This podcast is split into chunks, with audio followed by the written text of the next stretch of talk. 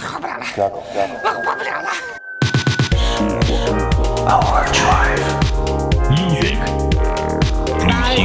还给大脑。哈。活，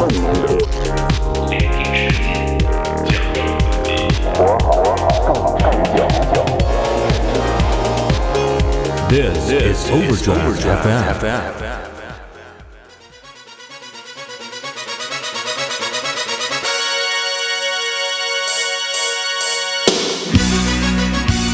Hello，各位听众，欢迎收听来自北方三线城市的声音，我们是活儿好更持久的过载电台，我是你的马叔。我是你们的鸡爷，我是丁丁。好，我们来到了新的一期节目啊，嗯非常开心啊！这个过去的一周发生了很多非常操蛋的事情，嗯群里面有互动啊，大家 有兴趣可以进群啊，嗯收听我们丁丁迷人般的声音盘旋在城市的上空。对，还有个有趣的事儿啊，嗯就之前咱们说过的 Bungie Tino 嗯凉了，啊，对，凉了。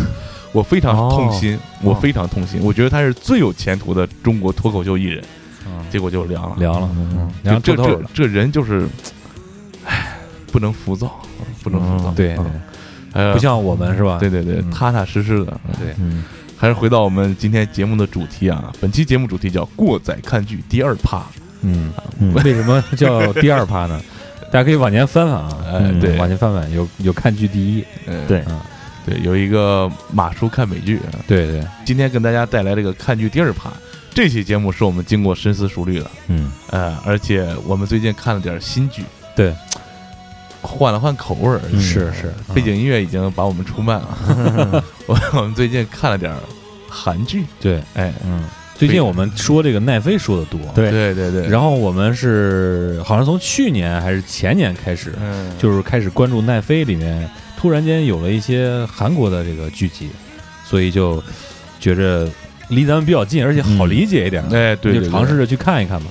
我觉得结果是令我大失所望的，我以为是、是会是那种催泪啊，特别跟以前那种韩剧似的，结果不是。嗯。对非常炸裂啊！对对对，咱们说起这个韩国影视啊，理理应啊，肯定会想到的是去年的奥斯卡奖。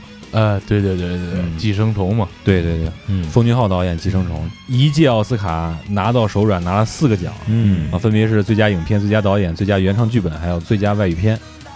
排除奥斯卡政治正确的这个因素啊，大家不知道都看过没有？啊？但是我觉着从去年《寄生虫》这个事儿，嗯。我们可以就是整个的去看一看韩国影视这么多年它的一个发展的过程。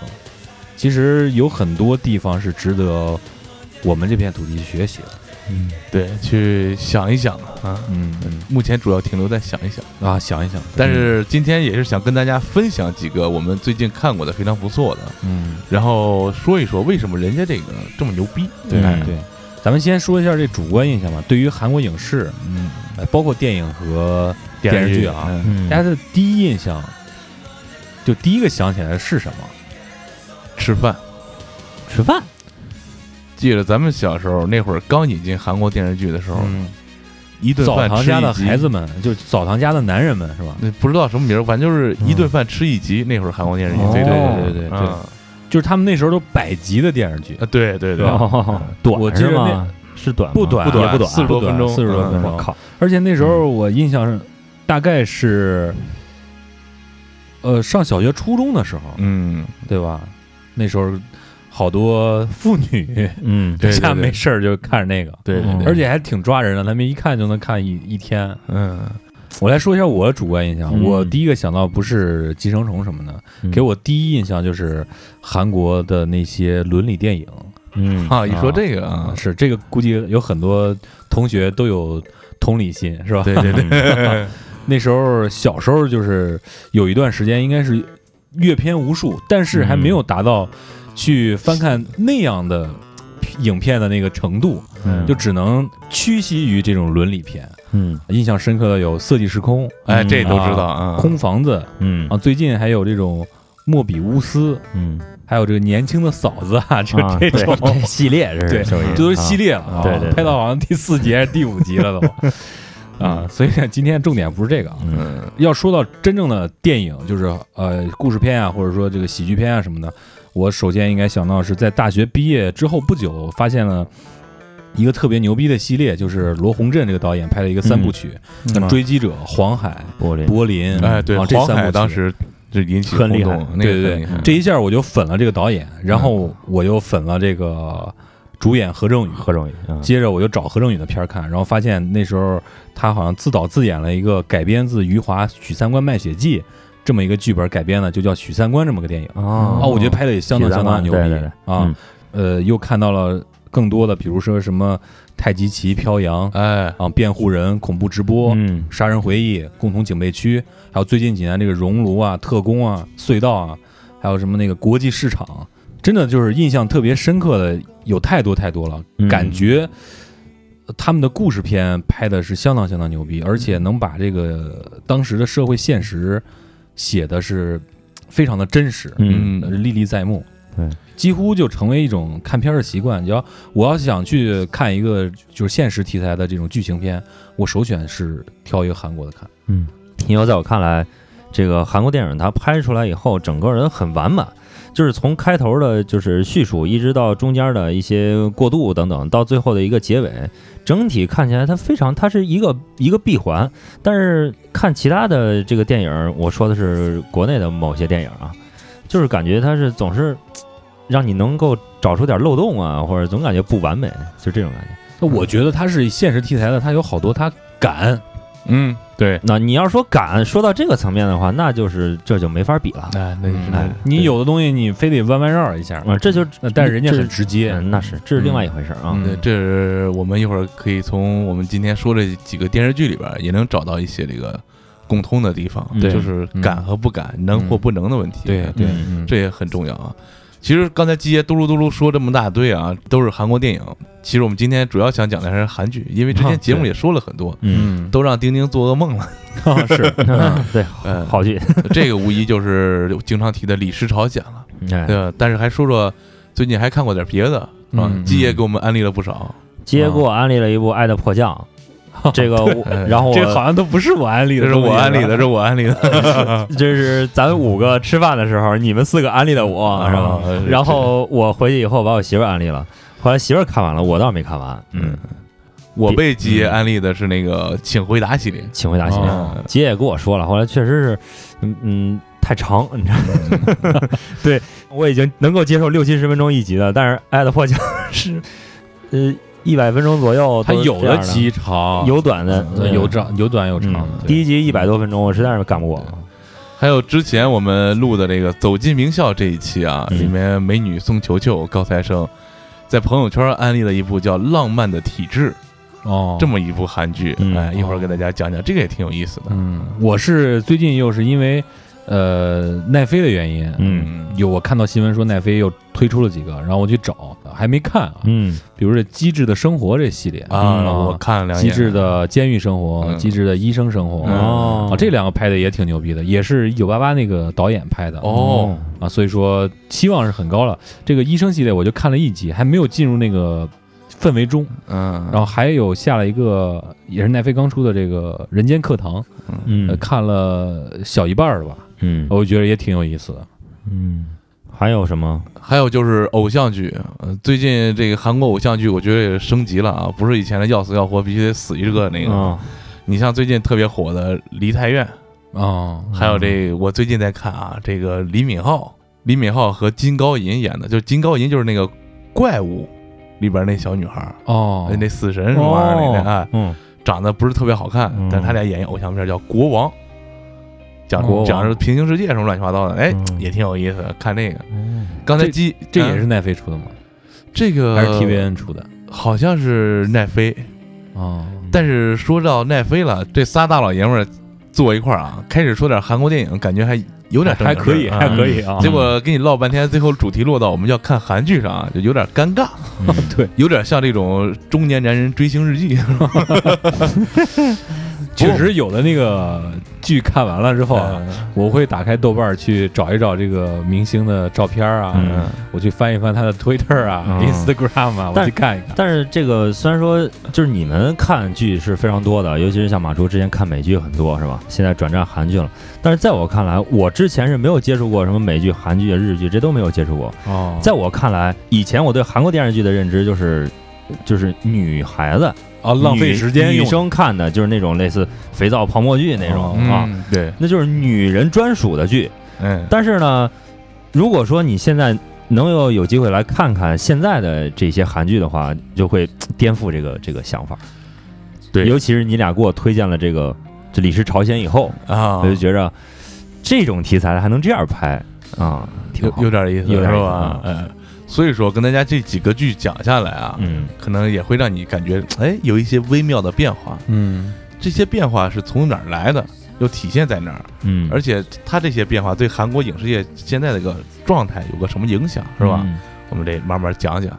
多闹半天奈飞，奈飞是啥呢？叫什么 Netflix 是吧？？Netflix，奈飞是一家美国的流媒体剧集电影公司，对对，专门投资制作高成本、高品质的电视剧。嗯，近几年呢，成为了高品质剧集和纪录片的代名词，对脚踏 HBO、亚马逊和迪士尼，嗯，令老牌的纪录片公司什么 BBC、ABC 都颤抖的一家新生代媒体企业。对大概就是乐视生态那种感觉。啊，对，有点那意思。跟大家讲完这个奈飞大概什么意思呢？我们也说了，李氏朝鲜这就是奈飞投资的。嗯。对，但是在这之前，我查了一下，嗯。一八年就开始了，不光李氏朝鲜，嗯。有一个叫李秉宪的。哦。这个演员，大家可能都比较熟悉啊，就是特种部队里边那拿穿白衣服那忍者，哦，知道知道知道，哎。对很厉害啊。长期混迹好莱坞，嗯。也是非常厉害的。他主演了一个叫《阳光先生》。嗯。是一个讲这个朝鲜在日据时期的一个电影，呃，嗯。一个电视剧。嗯。嗯。这就是奈飞已经投资拍了，后边又拍的《太阳的后裔》，哦。嗯。还有这《李氏朝鲜》，嗯，一个编剧，一个导演。我去，都是奈飞投资的。哦。嗯。所以我还查了一下，就是，呃，因为奈飞现在非常重视韩剧的这个表现嘛，所以嗯，他还从韩国拿了很多就是之前已经拍成的剧，版权买了，版权买过来，放到这个放到他们的播放平台。哦，因为我看那个《请回答》系列，有的是标的是 Netflix，哦，嗯。但是里边进去以后台标是 TVN，嗯，哦 可能我觉得是他们买了这个版权。嗯，应该是嗯。啊。不过话又说回来啊，最让这个大家都知道，网上引起激烈讨论的，嗯除了《太阳后裔》，还是这个《李氏朝鲜》。嗯，这完全拍出了好莱坞的水准。，对，嗯所以我们先从这个片儿开始说，嗯非常有意思。这个电视剧第一季出来的时候，我就非常吃惊了，因为他用的是好莱坞级别的演员去演了一个电视剧。嗯，这个人叫什么？叫裴斗娜，对对对，我这么多演员，我也就认识这一个。是吧？嗯，他演了什么呢？云图里边跟周迅一块儿从那个克隆人工厂跑出来那对，还有嗯超感六人组、超感八人组，超感八人组里边那个多人运动的那嗯。韩国小姑娘，嗯，所以这个给人印象是非常深刻的，演技非常在线，不用说。嗯，除了演员之外，这个剧让我最受用的还有这么几个点。首先，它是一个以美剧形式展开的讲述的一个方式，对对，但是它完美的结合了这个朝鲜历史剧常有的宫廷内斗，嗯。哎，古代文化、历史细节。这个你就感觉，如果是真的就在那个朝代发生这么一个事儿，你也不觉得有什么违和的感觉。它就是它的还原感极其的真，哎，嗯。对，极而且其的真实用了它那些道具，还有它那些时代的背景，我觉得韩国的历史，嗯，是基于中国这边的历史所展开的嘛，嗯，所以说你不会觉得有任何的呃出戏的感觉，嗯。哎，对，嗯。而且你像奈飞这种外国的资本进入他这个行业进行合作，而且肯定也带了非常牛逼的美剧、好莱坞的这种技术，嗯。让他这个整个影视就是现在做起来，现在这些新的片儿看起来，感觉非常的上档次，嗯比以前那种婆婆妈妈的呀，或者是比较俗烂的呀，甚至有一些这个特别机械的动作镜头啊什么的，嗯。就比这个升华了很多。嗯。但同样来说啊，好莱坞的技术、好莱坞的资本进到我们中国，嗯。就就就有一个这长城。嗯。你让中国人看，他不像在长城上发生的事儿；是。你让老外看，他也觉得不是在长城上发生的事儿。嗯嗯。直接这个金球奖还是奥斯卡上，就主持人调侃这个马特达蒙赔了八千万。嗯嗯嗯，对，水土不服有点嗯这个也不是咱们光几个人来讨论这个事情，它就能改变的。嗯。对对，包括很多从业者也一直在说这个事儿，嗯。但是他们也无能为力嘛。嗯。对，包括这个之前刷到一视频啊，就是王晶嗯。跟那胡玲嗯。聊天儿，就说跟张艺谋聊，嗯。说我看张艺谋拍到三分之一，我跟他说，我觉得这得完蛋。张艺谋说，我觉得也得完蛋，哦。就就就过审的事儿是吗？不是过审，就是这个电影本身的内容哦。它就不强。哦，其实按理说啊，一个商业片啊，它是拍给观众看的，嗯。这观众想要什么，这导演就会去迎合观众。嗯。嗯。但是迎合出来又是什么样呢？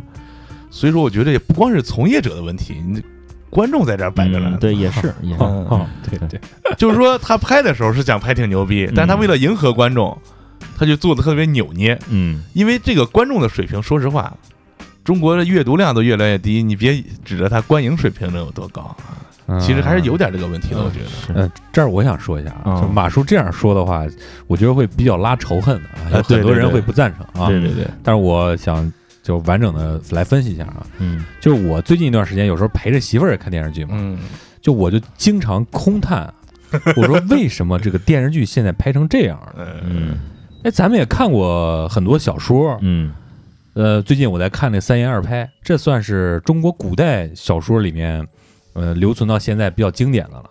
我看里面的那些剧情啊，那些故事的设置啊，非常牛逼。嗯而且中国现在也不缺乏一些当代的那些作家写的非常牛逼的文章，嗯真的不缺。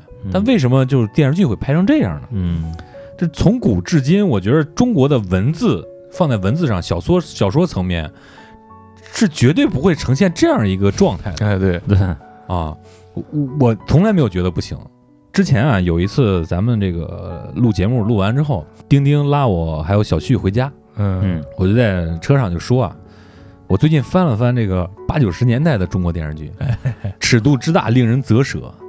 这个具体的一些片子，我们打算开一个这个小系列来回忆一下啊曾经的那些非常牛逼的片子、啊电视剧。咱们后期再说啊，嗯就是说为什么那时候感觉片子那么牛逼，嗯嗯哎，放到现在感觉倒退了呢？这个问题一直停留在我心中，挥之不去。嗯，然后有一次，我跟我媳妇儿一块儿看 B 站里边有一个 UP 主叫老邪说电影，那他经常吐槽一些国剧，嗯然后我们就一块儿笑，笑完了之后，我又问他这样问题，我说这片儿为什么能拍成这样？为什么能演成这样？嗯啊，我媳妇儿就一句话就点醒我了。哦。说这个现在的电视剧是给谁看的？就跟刚才马叔分析的，为什么之前的韩剧是那个样子的一样，哦。我们要分析现在的电视剧是拍给谁看的，对。现在的偶像剧是拍给谁看的？什么就类似于那种逐梦演艺圈啊，就就那个套路的那种东西吧。嗯。现在是给谁看的？给那些手里边家长不给手机的人，哦。啊。还在中小学晃悠的人嗯。去看的。所以你看到那些追星啊、那些流量啊、那些什么的，他们是普遍低龄化的，嗯。他们没有那个思维去沉浸到那个剧情里面，嗯，他也没有那么多知识储备去能够理解这个剧情。对对。啊有道理。有道理，嗯。是。严肃的他们更不会看了，他们嗯就看那些特别稀奇古怪的、嗯。脱离现实的。但这个又反映另外一个问题：你给这么年轻的小孩儿嗯。灌输这样的东西，那会不会对下一代的他们养成自己的世界观会有一定影响？我觉得多少会。这肯定会的。对嗯。嗯。你看那么脑残的剧，确实我我觉得让我孩子看了我都害怕。嗯是。当然，还是有一部分比较牛逼的片子，嗯。比方说《大江大河》嗯。嗯《人民的名义》哎这种，对对对。对受众还是比较宽的。然后从小孩儿上学的，一直到像我父母、咱父母那个年纪的，都、嗯都会看。嗯但是这个你想一想，这个是政策导向的，不是市场导向的。对对对嗯这个就你要有另外一种理解了。嗯所以说，我认为烂片子确实是观众导向的。啊这样一个分析。说完更拉仇恨。当然不是咱们现在听众，我觉得，嗯，嗯对，咱们现在听众都是优质的，对嗯因为能听到过载电台的，说明你已经有这个耳朵还给大脑这一部分。哎对对对，嗯，那么关于这个电视剧一开篇就说了这么多吐槽的话啊，这个剧情我们就在这儿不跟大家说了。对，本期节目大家就放心的听，呃，不会有任何的剧透。哎，对嗯，因为看完可能忘了。没错，呃，就跟你介绍一下啊，我们刚才提到这个《李氏朝鲜》是一个非常棒的好莱坞水平的僵尸宫斗古代言情励志片儿是吧？哎，对，就这么个意思 啊。嗯。据说全智贤都出来了，是吧？全智贤是第三季，啊，第三季对，嗯，我都没看那个啊。然后再说说刚才提到的啊，我们那个宋球球同学学霸嗯。给我们推荐那个《浪漫的体质》，他当时朋友圈的话大概这么意思，他说看封面我就直接 pass 了，后来听人一说我就看两眼，发现哎这个内容特别适合当代女性来看。嗯这是一个什么样的电视剧呢？我就打开看了看，是跟我媳妇儿一块儿看的。嗯首先要说一句话，就是真正的幽默来自于真正的痛苦。哦，这好像是马克吐温说的，原文怎么说记记不起来了，但大概就这么个意思。哦这个电视剧讲的什么呢？没有剧情，不会剧透，给你告诉你讲什么故事。嗯它以三个感情受挫的女性为主角。首先记住，一个韩剧用三个女性做主角，嗯为她们设计了不同的境遇，有丧偶的，有这傻白甜被始乱终弃的，还有这大龄女怎么也说不上对象。嗯呃主要围绕这说不上对象这来。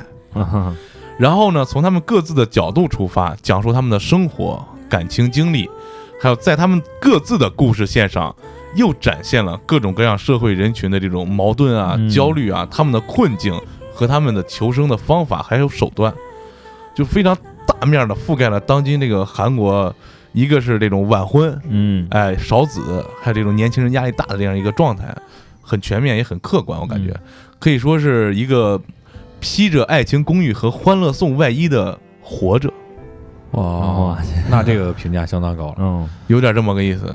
举几个例子啊，就说这剧中啊，有一个是外表光鲜跋扈的年轻女演员，嗯跟这个剧中我们刚才说的这个丧偶的其中一个女主有梁子，哦，嗯然后这女主就赌气，她是一个纪录片导演啊，你跟我有梁子，电视台找我拍纪录片，我就要拍年轻女演员的生活嗯，我就跟着那女的拍。嗯。然后就慢慢发现，这个外表跋扈、外表嚣张的一个女演员，她内心的建设和她为什么能在娱乐圈立足嗯。这一系列的这个东西，她的困境和她的一些困扰嗯。拍出来，展现的非常感人。然后就说到这个主线剧情围绕这个大龄女主角，就感觉这是一个她写的剧本，哦，哦她跟一个天才大龄未婚男导演，啊。不知道怎么那俩人就好上了，然后两个人争取在电视台里给自己拍电视剧的这么一个过程，嗯。就是一个女编剧想要出人头地，想有作品，但她上面面临的是非常这个巩固的封建阶级的这种韩国的会社体系 这样一个奋斗史。然后第三个是另外一个配角，就是女三号，这傻白甜被始乱终弃，这个自己还带一孩子，嗯有一个眼子男同事，眼子，眼子男同事 大家不，知道什么眼子，听之前的节目，我是你的眼啊。呃，还有一眼还眼都可以听啊。这眼子男同事呢，有一女朋友，嗯这人美肤白，啊，嗯各种给他戴绿帽。哈，然后小男孩呢，跟那个女三号呢，在工作当中又暗生情愫，嗯但是谁又不好意思表白。而且这个眼子男啊，总是不管在这个女的犯了什么错误，如何被抓包之后，他还是放不下，还要回到这个 这个绿帽女身上，讲了这么个故事。哦。这个给我最大的感慨就是说，他通过一个电视剧，时间也很长，一集得有四十多分钟、五十分钟，嗯。他把很多韩国年轻人面临的社会问题全部打包，然后一点不给你掺假的，夸夸夸夸夸，通过一个一个剧情、一个一个桥段，哦。还每个人的支线都给你暴露出来。嗯，但是它这个氛围又是非常轻松和欢乐的，嗯。就各种笑点，其实在被泪点裹着的。啊。对啊对。啊，这个是觉得有点望尘莫及的看一些国剧你你想想，国内的现在这种都市励志剧，嗯。比如说哪儿哪儿哪不相信眼泪这种，嗯。你就感觉这些人的生活啊，离你的生活其实是非常非常遥远的。对对对。对是。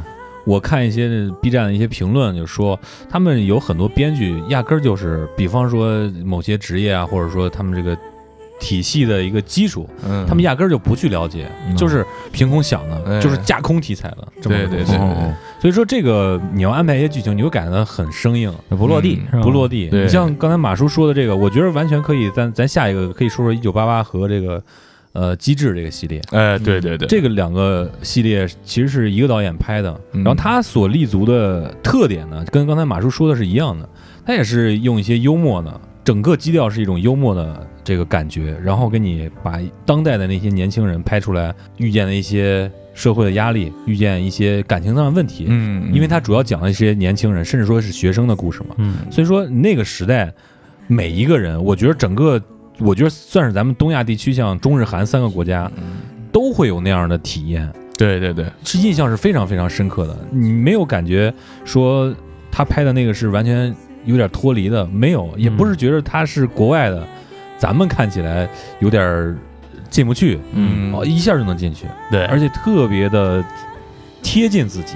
嗯他们把这个感情的部分提炼的也是非常的，也不能说高，就是就是凭空在那儿放着，顺其自然让你就感觉就是在那儿嗯放着，就能让你感觉到那种扎心的感觉。嗯就说到这个，我们先说说这一九八八，嗯它不光是一九八八，对吧？嗯对它是请回答一九八八、一九九四，后边还有一个他是先这么排，一九九七、一九九四、一九八八，一九八八是他最后一个，哦，是这样的。对啊那我现在只看了一九八八。一九八八是巅峰。哦，巅峰我也是看这，呃，我一九九七还没有看，一九九四和一九八八里面，呃，一九九四我没有哭，嗯，一九九呃一九八八我哭了好几回。我那会儿不是还跟你们说了吗？对我说我堂堂一个金属党，看韩剧看哭了，我非常惭愧，但是但是还是把那帽子摘了吧，对对没啥意思，你知道吗？没有意义，没有意义，你乐队都黄了，是吧？你也真是金属躺了，你已经。但是还是想跟大家就是去安利一下，发现我身边的很多朋友，这个片子到现在已经拍出来五年了，嗯，嗯已经五年过去了，为什么在中国还是这么火？说明它非常经典，非常值得一看。嗯而且当年韩国一九八八年经历的那个年代，嗯我们后边也经历过。对当时那些困扰啊，那些生活状态，其实咱们也经历过。对，比如咱们也住过平房，家里也烧过蜂窝煤，还有那些邻里之间的很多故事，嗯。还有我们现在才意识到，曾经父母在那个年纪的时候顾虑的那些事情，嗯。或者我们那个年代青春无邪的时候 出的那些歪招，想的那些怪事儿，我们都经历过。还有就是，剧里面的每一个时间点那些细节，嗯。就都和大众熟知的，就是我们啊，就嗯。我们熟知的那个时代背景相呼应。比方说他哪天放了哪首歌，哎，对，嗯。哪集放了哪个电影，对对对，是吧？对，还有他不是一进来不是那个八八年汉城奥运会举举牌儿吗？啊，那个事儿说是是一个女的从那个平民里选出来的高中女生什么的，嗯也也真有这么回事儿。嗯还有当年也有一个下棋的，对对。对，当年也有一个下棋的，嗯。在当时亚洲非常牛逼。嗯。呃，就是那些每一个安排几乎是完全贴合的，嗯。虽然这也是一个有点架空架空那种感觉的啊，嗯。但是它完全和现实毫无违和感。嗯。啊。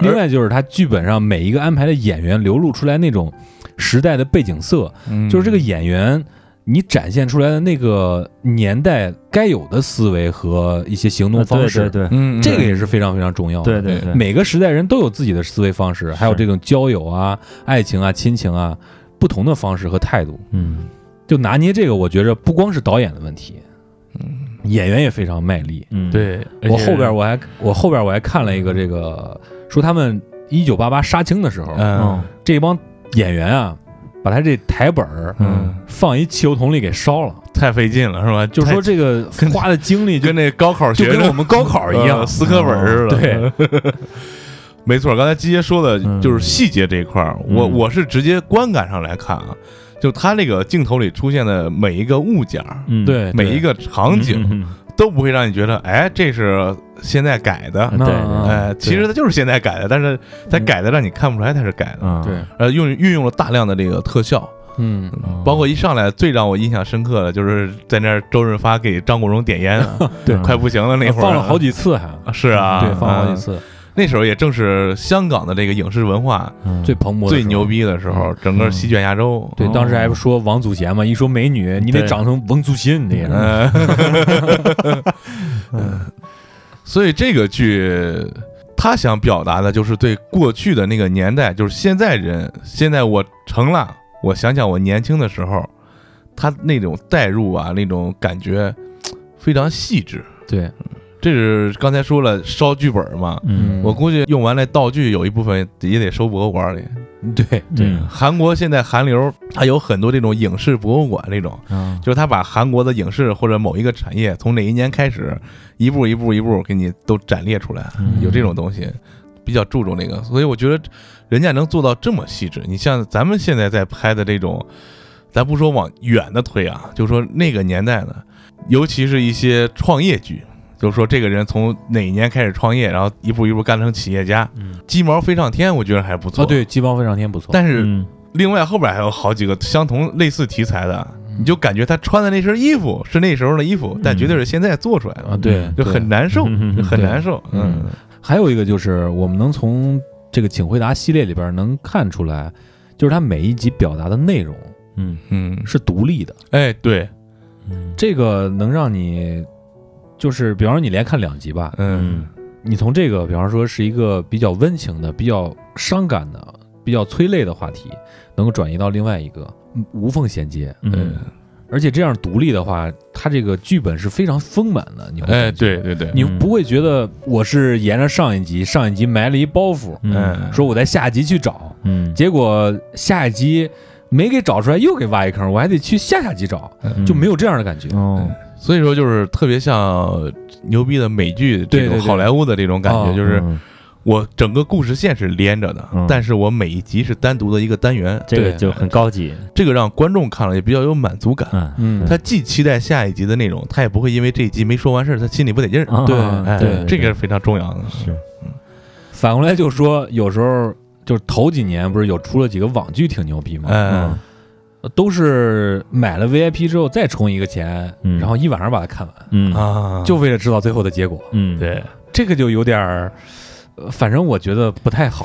说完一九八八呢，我们再说一下，刚才基爷也提了这个《机智的生活》这个系列，嗯这是属于一种职业特殊职业类型剧，可以这么说，因为它一个监狱一个医生嘛，嗯，很少有人平常在能看到监狱里什么样。对对对，嗯，嗯所以大家，对医生可能也有一定偏见。哎对，但是这种剧情呢，首先也是从这个好莱坞那边开始有的，嗯，对，但是好莱坞那边拍的就比较操蛋。这个不说医生这块儿，咱们先说说这监狱的事儿啊。当然，这个美国拍的呀就比较操蛋一点儿。回头给大家举几个例子。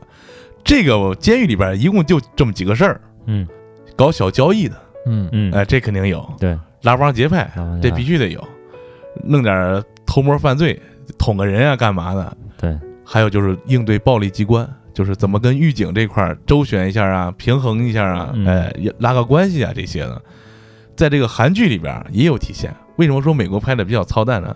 美国比较出名的监狱题材，女子监狱，哦，哦对，哦 这个是。毁三观话吧？话题性比较强，对对对对，而且这个比较吸睛。哎嗯，还有我们上一期节目泰德邦迪提到的越狱。对，也是不是不是，题材，嗯。这个题材呢，基本上这个机智的监狱生活跟越狱这个题材挂钩的比较多，嗯。哦。就是讲一个人在监狱里边如何生存。嗯。弄点小偷小摸，哎，搞搞关系，卖点东西，还跟这儿拉帮结伙，有这么些个事儿。嗯但是他又产了一个什么啊？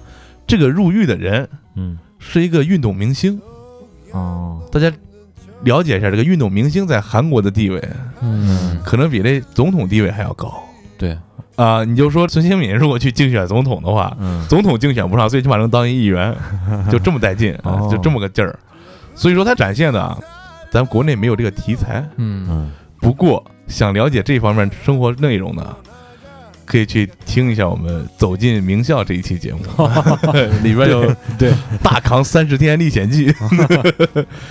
我们的节目比较真实的展现了看守所的一个面貌，啊所以说我觉得我我，所以我觉得我们社会主义国家这个先进的管理制度是不会给这些犯罪分子这些可乘之机的，哎可乘之机的，不会让他们弄个投机倒把的事情在里边儿。对对对，这是个类型剧。嗯。再一个比较有说头啊，就是同样机制系列这个医生系列，嗯。我们之前在看美剧也提过一嘴，因为那时候看了几个急诊室的故事啊，实习医生格雷这种剧，嗯，豪最斯还有。对 Doctor House，最近又出一特别牛逼的叫良医，哦，听说这个来着，嗯再结合这个机智的医生生活，再跟大家说一遍，为什么拍的都是外科医生，嗯嗯。哎，心理学医生这种，因为它比较有波澜，哦，故事性比较强。嗯但是韩剧跟美剧的区别又在哪儿呢？美剧除了向你展示他的生活和他的这个专业的东西之外，他会向你展示一部分做手术的场景。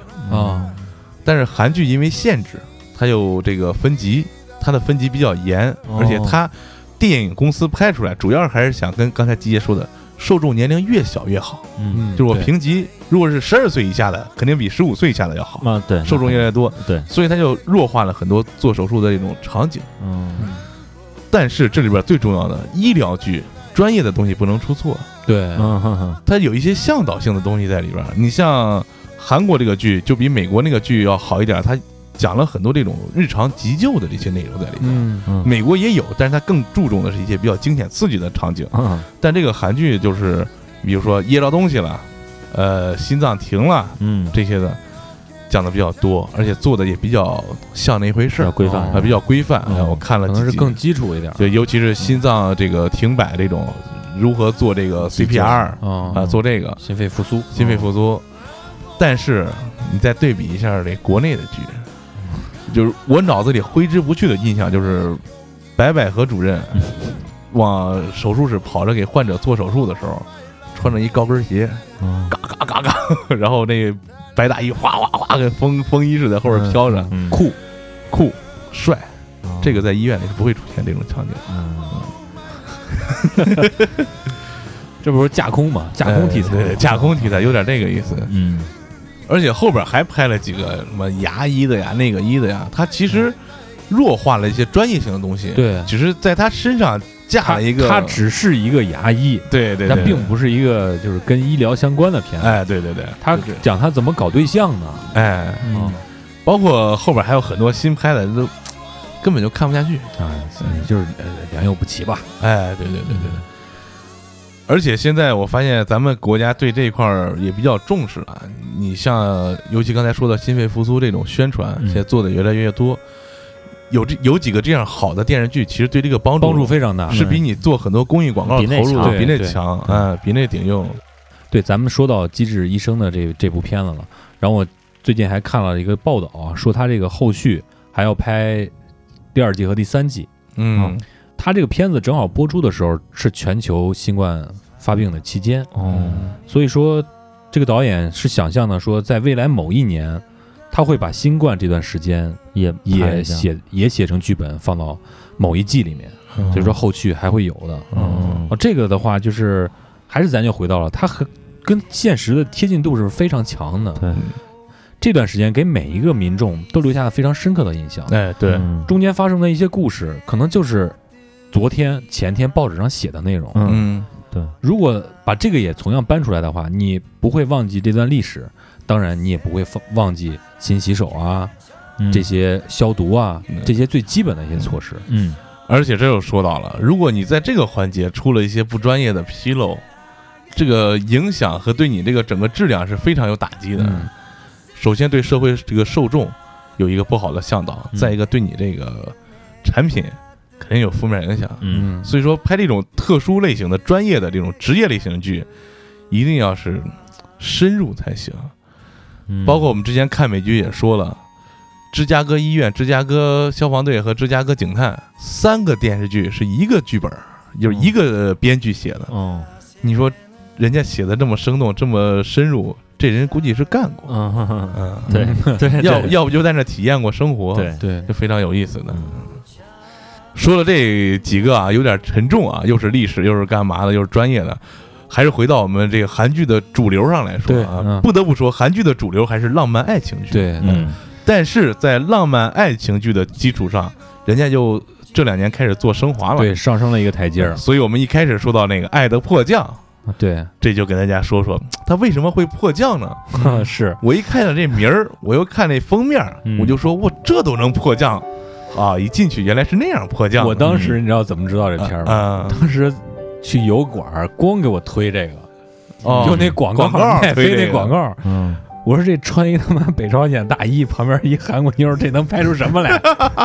我心里边就念，我说这能拍出什么来？嗯，然后某一天，我是在 B 站上看了一段搞笑配音的那个片段，嗯他把里边配音改成东北话了。哦，哎，我觉得这演的真挺有意思啊！嗯我就去找了这片子，然后把它下来看，哇，就完全沉浸进去了。每天就是得我得看一集，对，说到沉浸，为什么会沉浸呢？首先来说啊，在韩国拍这种南北朝鲜题材的电影，很少能让人失望，嗯啊因为你弄不好他不敢拍。对从我们刚才提到的太极旗飘扬，对，包括黄海，其实也有一点儿。嗯，他虽然从东北，但是鸭绿江那块儿来回弄嘛，嗯，很多这样题材的都受到好评。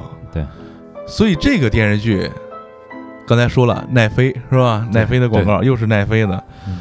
但是他为什么能拍出来一个南北朝鲜，然后再加爱情片儿这么一个剧？嗯，这就得说它里边这个牛逼的地方在哪儿了。首先呢，它充分的把南边儿跟北边儿嗯，这个生活状态对对对对对，进行了一个非常写实的，就是最起码让你感觉嗯，很真实的一个重现，对，嗯而且不带任何政治偏见和导向。嗯，我觉得这个是非常不容易的一点。对你早期那些韩国的影视剧，其实也都是整的这五迷三道啊。对，有点像咱们看这个台湾省，哎，对，有点这个意思。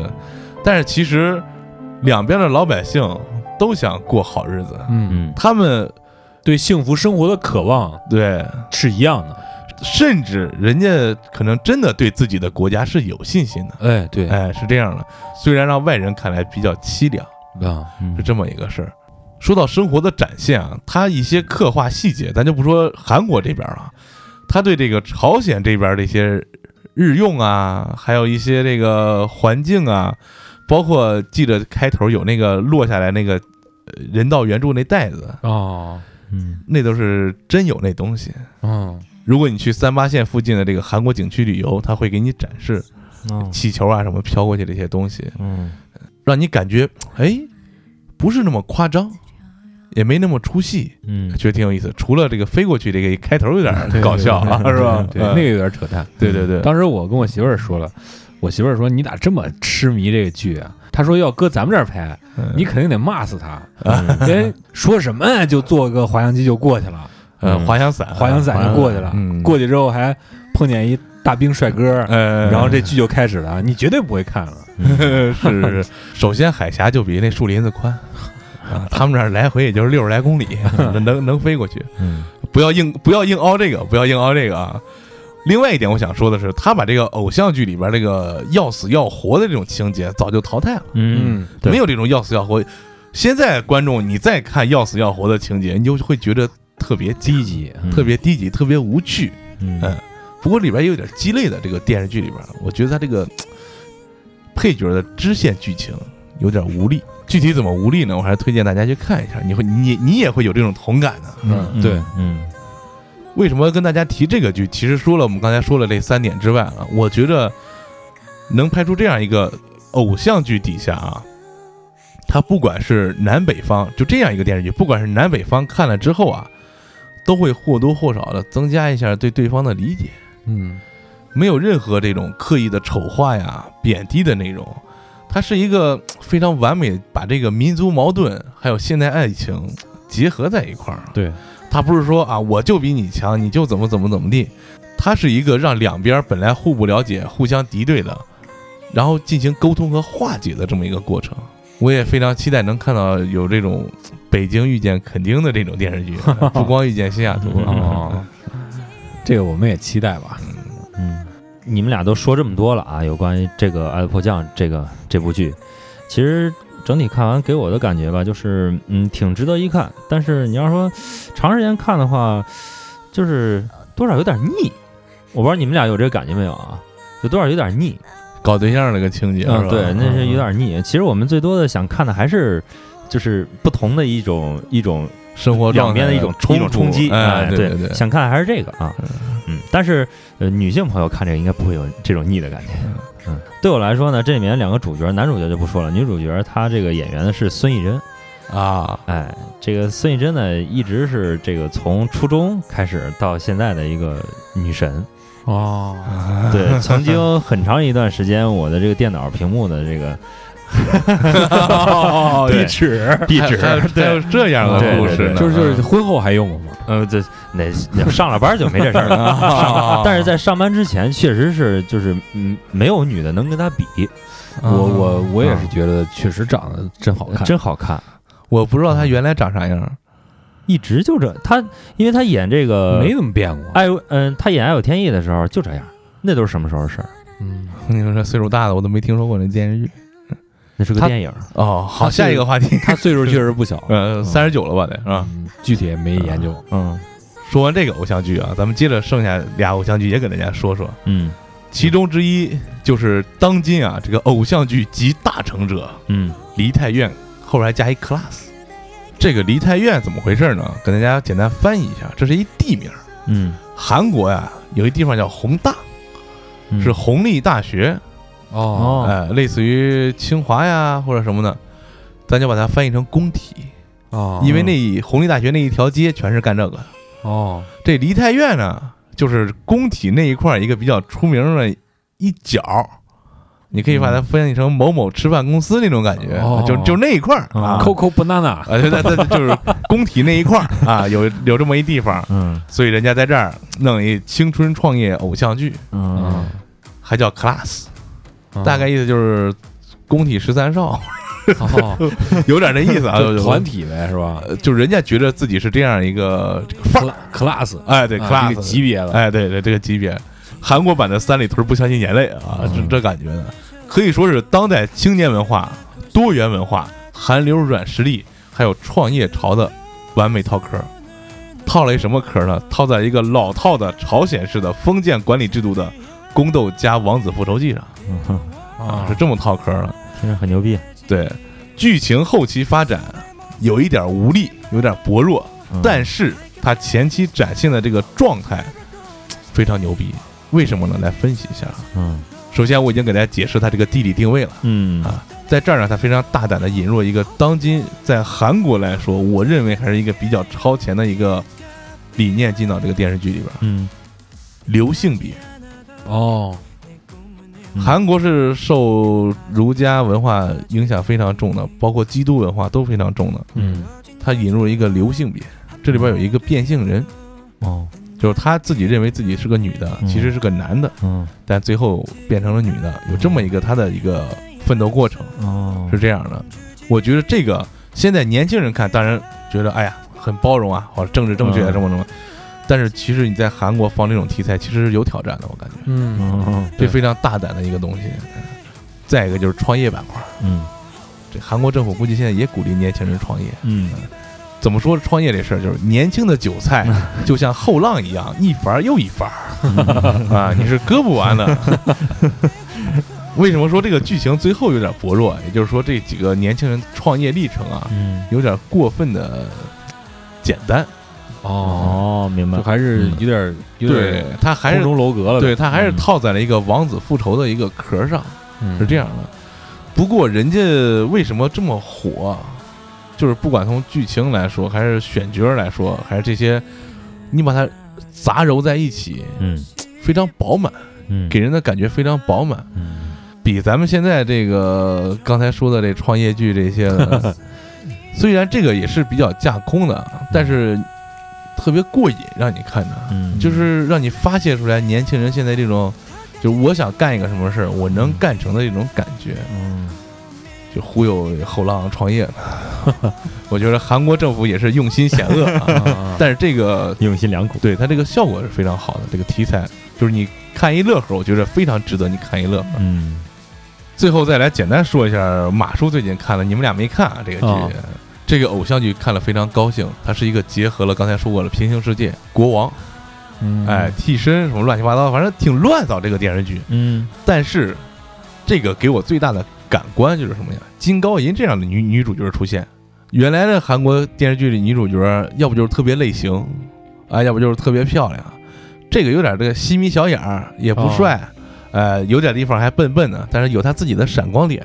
这种女主角出现，我觉得是最近韩国电视剧慢慢慢慢哎发展了一个套路。就刚才说的那个《梨泰院》，它里边也没有什么特别好看的女主角，哦，啊，除了一个女配角长得还不错，而且国王的这个电视剧里边，除了女一号，剩下都比她好看。哦，剧情方面大家自己看吧。就是李敏镐长得挺帅，我这、女配角长得也挺好看，我就就看这省心省心。这 就就我就说这女主角选角这一块儿，我觉得有非常大的进步。她不是再去选那种特别类型啊，或者是就一味的冲着好看去的。他们可能也逐渐的过了那个时候了。哎，对对对，因为咱们曾经有一段时间也是对美丽啊这些女性要求都非常高，所以说很多演员去整容、嗯去，媒体什么的，哎对，等他们过了这段时间之后，就回归到演员那个本质上面。审美疲劳了。这个其实也是观众进步的一个体现。对，嗯，这个剧就不多说了，因为是一个马叔，就是纯粹是是吧？一个下饭剧呗，哎，算一个下饭剧，非常下饭。洗衣服的时候，非，不，这剧情还挺乱啊。嗯我们就说说吧，从这刚才说这几个剧里边拿出来一些他们代表的点，最后做一个小总结。嗯第一个呢，就是先进的这个资本和技术的进入，嗯因为我们今天说了好几个剧，其实都跟奈飞有关系。对，奈飞拍的美剧的水平，大家如果喜欢看的，应该也都有目共睹。哎，嗯所以这个刚才我也举例说这长城的事儿了，你就觉得这个运作和观众水平有很大关系。但是另外再反观啊，现在国内资本去好莱坞拍的电电影，哎，还是有几个比较有意思的。嗯你像从变形金刚开始，嗯这阿里不就进去了吗？嗯还有后边好几个大的剧，什么《生化危机》啊，什么这那这那的，都有中国这个资本的影子。我觉得给他们钱儿让他们干活儿，还是这钱儿得给专业人才行。对对，嗯 你不能请过来，这钱都打水漂了，是吧？嗯再一个就是我刚才说的这个三个女人一台戏，嗯《浪漫的体制》这个系列，通过一个电视剧更加的深刻的去挖掘这个社会题材，还有展露一些社会的问题和社会的矛盾。我觉得这也是影视作品包括文化作品，它不断进步，它达到它要有的一个表达。对，嗯，就是他敢于去表达有很多，比方说历史问题、社会问题，方方面面的很多东西，对，这个都是很贴近现实的。你敢说不敢说是一方面，嗯对，你敢拍不敢拍也是一方面。嗯就我们觉得之前我们提到的，像机智的系列、请回答系列，还有浪漫的体质，他们这种题材的凸显是和他们的审查制度有关系的，啊因为你要有现实的、敢于去抨击的这些作品的出来，嗯。你才有更多的能够平心静气把这些事情说出来的这些人的出现。嗯。你那时候连提都不能提，那现在他们平心静气的说，他们理解都没法理解你，哎，何况何况这个平平心静气的说出来的，嗯，对。对。这是一步一步的，人家已经走到第二步了。啊是是。嗯还有就是我们刚才已经说了啊，类型剧还得靠是知识、背景知识，还有对素材的积累，你得贴下心儿来去好好干，要不然怎么弄都架空。对嗯你觉得不架空，观众觉得是架空。对，就跟有时候我们做案子一样，我们去查一个网站，嗯嗯，它是那么写的，嗯，我们再查一个网站，他还是这么写的，嗯所有文章都一样。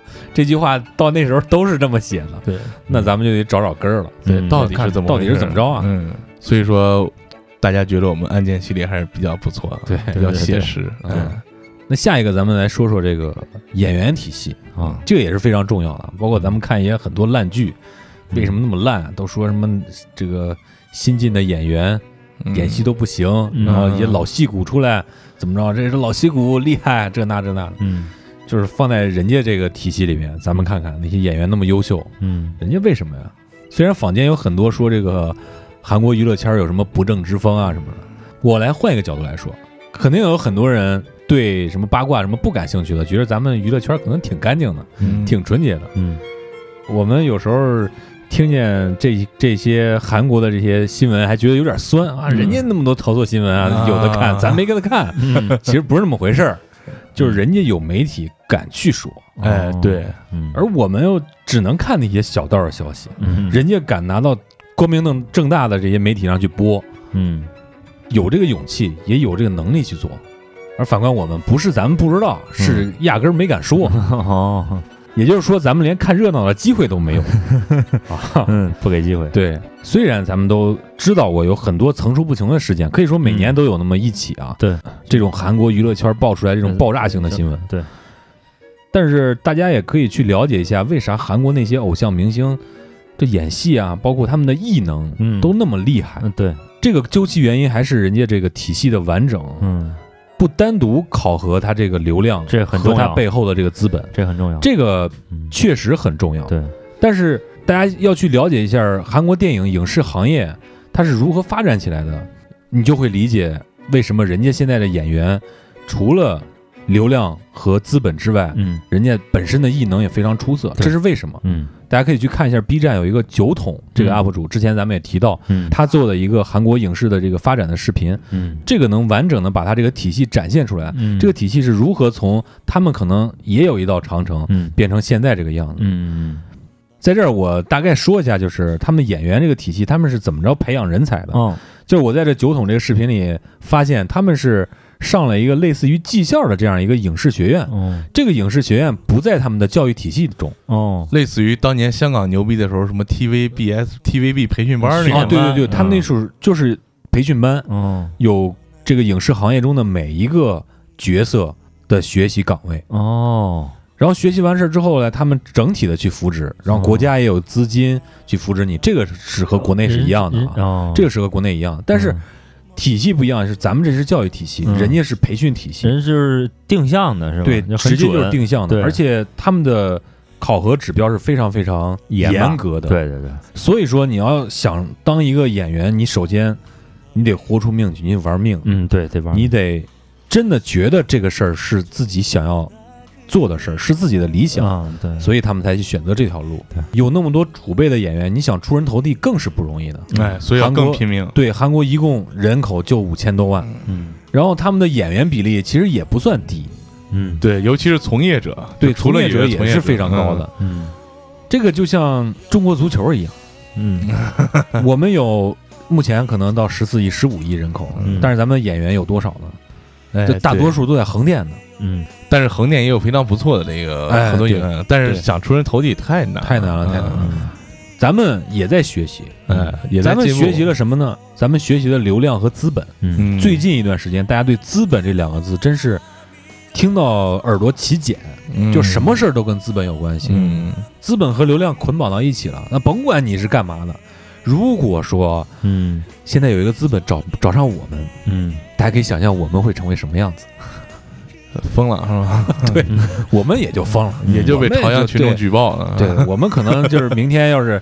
我们可能今天有资本进来，明天我们一人提辆好车就出去玩去了，然后把这节目就包给别人做了。哎，嗯，这这对自己这么有信心，咱们因为我们真的很不错嘛。嗯说了这么多啊，还是希望大家能够理性看剧。嗯，就是马叔这其实属于看的有点多了哈啊，你看多了说明很闲。对，嗯说明为大家提供这个是吧创作素材。我觉得说了这么多呀，肯定会有听众说，你们这不是酸葡萄吗？嗯嗯，就是老觉得外边的人好，嗯老觉得外边的东西好，自家的东西不好吗？并不是，我们也看到了一些之前我们提到的那个《人民名义》啊、嗯大江大河呀这些政治题材的做的也都非常棒。嗯还有就是现在要说的就是咱们这个网剧，嗯咱们可以分析一下为什么网剧可以做得好呢？之前网剧是什么形形态？之前的网剧是大电影系列，嗯哎对对，就是一各种一部瞎弄对，一部成本十万块钱，嗯然后卖会员卖两千万还能还能挣不少呢。嗯现在这个网剧还是始终不变的，就是以观众的角度出发。你观众的口味现在越来越刁钻了，因为美剧啊、韩剧啊都在引入到国内。嗯，有对比，但你现在，那你在这块蛋糕上，那你就没法挣钱了。所以说，他们也要下功夫。他们其实在重复奈飞的这种形式，嗯。不管说某易，不管说某讯，嗯。不管说反正这些平台吧，他们都推出了一些非常不错的，包括现在我们这个小张同志也参与的这个《龙岭迷窟》，嗯。嗯这个剧拍的我觉得还是相当不错的。有点意思，还是嗯。最起码在剧情上不拖沓了，没哎没那么拖沓了，不是说不拖沓，就它跟原著就是跟你看书的画面感还是比较相似的，哎，而且它运用了一些比较高超的拍摄手法，嗯，包括他们团队也是非常专业，都是电影级别的嘛。季爷说这么多，其实我们也是希望在不久的将来，我们也能做一个过载看国剧系列。对，哎。嗯，我们不要说以前有什么什么经典，我们要把现在能拿出来的好作品给新的观众去分享，嗯，这样才能说明你在进步。对嗯，哎，不能老吃老本儿，对对吧？嗯。不过我们也是一步一步看着这个我们国内的这个创作水平也是在进步的。嗯，对，啊刚才说了几个，还真的很不错。嗯所以说，我们过载电台也是与时俱进嗯嗯，啊，也真的很不错。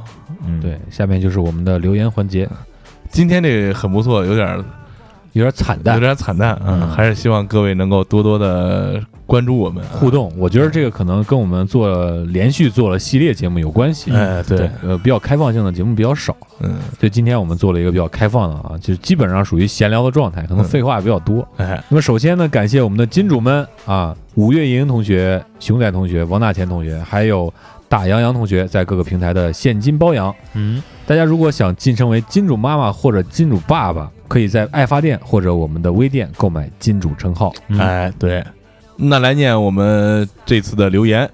首先是 IC 蔡晕这位同学在我们最近一期泰德邦迪档案当中留言说，可以让泰德邦迪出一本讲述如何在短时间内快速减重的书。嗯，这我已经回复他了啊，那马叔很需要这样一本书，今天穿着衬衣都快崩了。嗯，天天都快崩了，其实是。嗯下面呢就是我们的嗯老听众纪言嘉宾某星人在四十七期挖坟到四十七期读书有声这期节目留言说，哈哈哈哈，这个时候呢基爷还在相亲呢，第一首歌就很喜欢 啊时间比较久远了，啊，他说高中的时候我就读完了《在路上》和《达摩流浪者》，可以就，嗯，就好像听了背包革命的召唤，我背着我的包迈出了第一步。我始终想做凯鲁亚克说的那种不停的喷发火球，火花一声爆裂，人们都发出啊的惊叹声的人。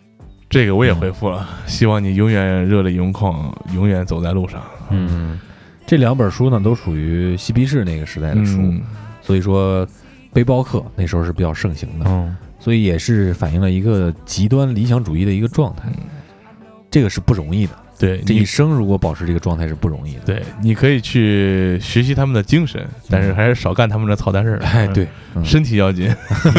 对，下面一位听众 Stu XMM，他在台的邦迪档案留言说，改了标题，新观众可能会迷路哦，找了半天《汉尼拔三》找不到。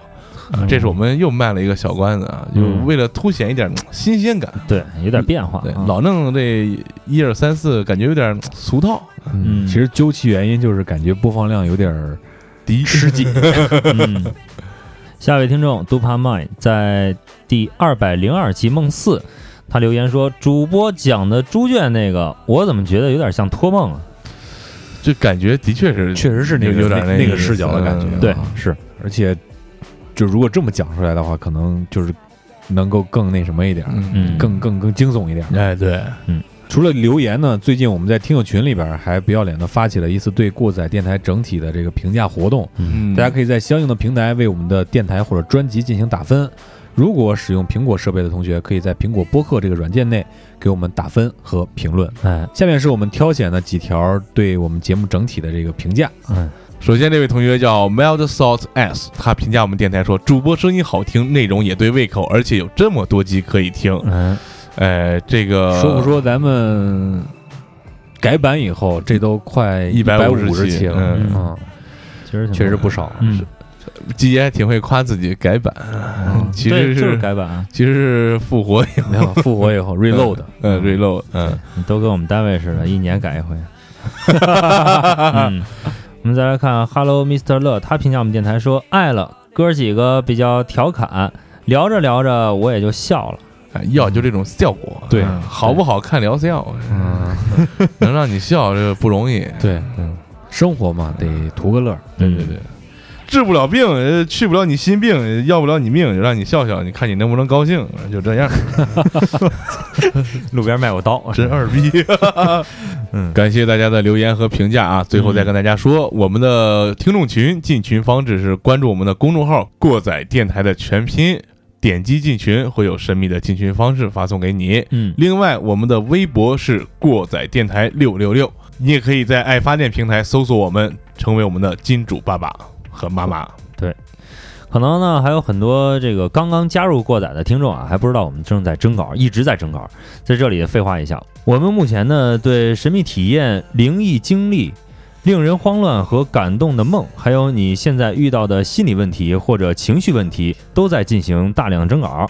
大家可以呢给我们写邮件、私信发送到我们的邮箱过载电台全拼 at sina.com。那么今天的节目就到这儿，感谢大家收听来自北方三线城市的声音。我们是活好更持久的过载电台，我是马叔，我是你们的姐，我是丁丁，就这吧。拜拜。